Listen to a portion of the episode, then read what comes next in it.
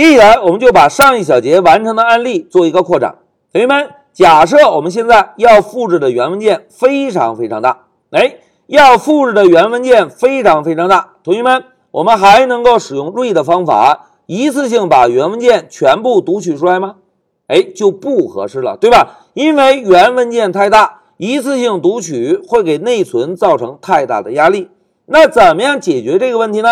哎，同学们。这个时候啊，我们就可以使用到之前给大家介绍的 read line 这个方法。我们可以一行一行的来读取内容，读取一行写入一行，读取一行写入一行。哎，这种思路应该能够实现大文件的复制，对吧？那现在就让我们回到 Pycharm 做个演练。同学们，老师啊，先把上一小节完成的代码复制一下，然后粘贴到我们全新的空白文件。大家看这一小节，我们要实现的是复制大文件。那么要复制大文件，会需要修改打开文件这两句代码吗？哎，貌似并不需要，对吧？那现在同学们再看，要复制大文件，需要修改关闭文件这两句代码吗？哎，貌似也不需要。我们的重点啊，只需要把从原文件中读取内容的代码做一个修改就可以，对吧？那现在老师问大家，同学们要想一行一行的读取内容。首先需要一个什么？哎，非常好。要想一行一行的读取内容，首先需要增加一个循环，对吧？我们同样使用无限循环来一行一行的读取代码。那现在老师啊，就把之前这两句读和写的代码增加一个缩进。哎，同学们看，现在要想一行一行的读取代码，还能够使用 read 这个方法吗？哎，就不行了，对吧？我们需要读取一行内容。哎，既然要读取一行内容，我们就需要把 read 方法替换成 read line。哎，替换完成，老师问大家，read line 这个方法能够保证每次都读到内容吗？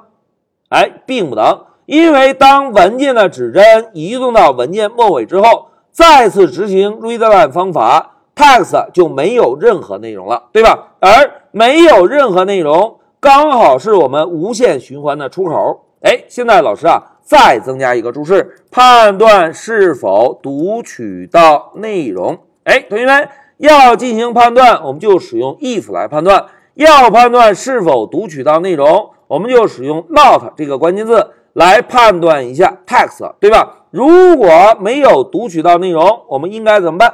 哎。我们啊就使用 break 这个关键字退出一下循环，对吧？那如果读取到内容呢？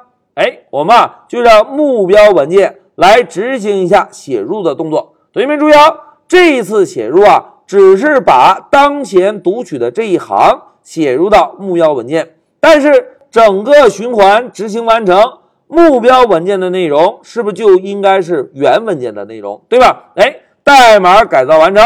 现在我们运行一下程序，走。哎，现在老师啊，来查看一下 README 附件这个文件。同学们，README 附件中仍然是 Hello 一二三四五，对吧？我们再来看一下 README，大家看，同样也是一二三四五。那么老师啊，就选中附件的文件，全部选中，先把它咔嚓掉。我们再来运行一下程序，Shift F 十，走。哎，同学们看，老师执行程序之后，附件的文件中怎么样？哎。就一行一行的把 README 中的内容复制进来，哎，这个就是复制大文件的思路。那现在同学们对比一下之前一个小节我们完成的代码，打开文件代码有修改吗？哎，并没有，对吧？关闭文件的代码有修改吗？哎，同样也没有。同时大家注意，我们向目标文件写入内容有修改吗？哎，同样也没有修改。在这一小节啊。我们只是增加了一个无限循环，在无限循环中，把原本 read 方法替换成了 read line，对吧？一行一行读取，如果没有读到内容，我们就退出循环；如果读到内容，我们就直接写入文件。哎，同学们注意哦，写入方法并没有任何的变化。每一次写入之后，文件指针同样会移动到写入内容的末尾。这样，在下一次我们调用 write 方法时，就会把新读取的内容再次写入到目标文件了。好，讲到这里，老师就暂停一下视频。